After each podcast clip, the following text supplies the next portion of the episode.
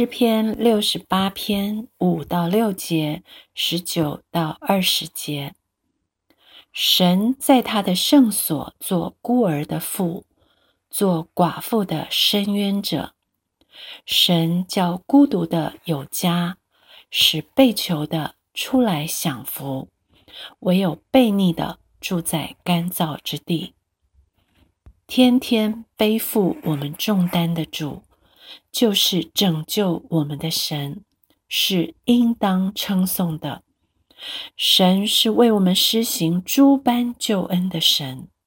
人能脱离死亡，是在乎主耶和华。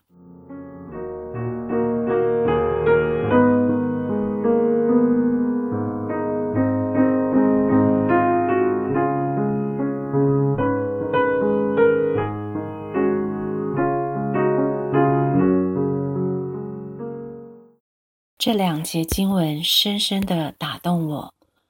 我的主是天天背负我重担的主，我的神是为我们施行诸般救恩的神。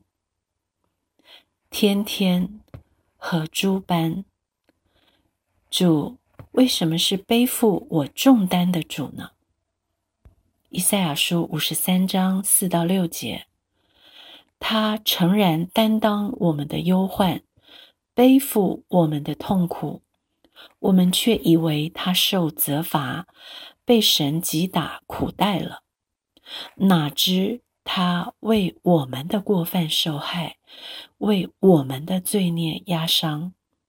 因他受的刑罚，我们得平安；因他受的鞭伤，我们得医治。我们都如羊走迷，个人偏行己路。耶和华使我们众人的罪孽都归在他身上。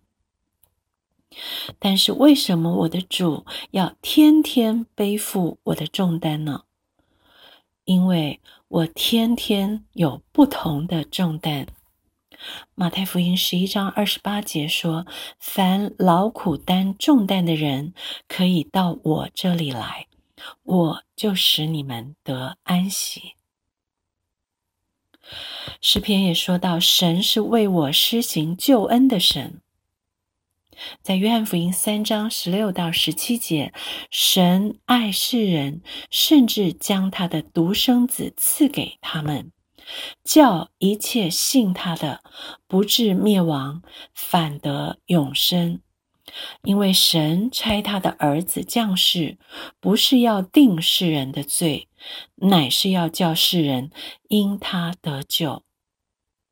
是的，神是为我施行救恩的神。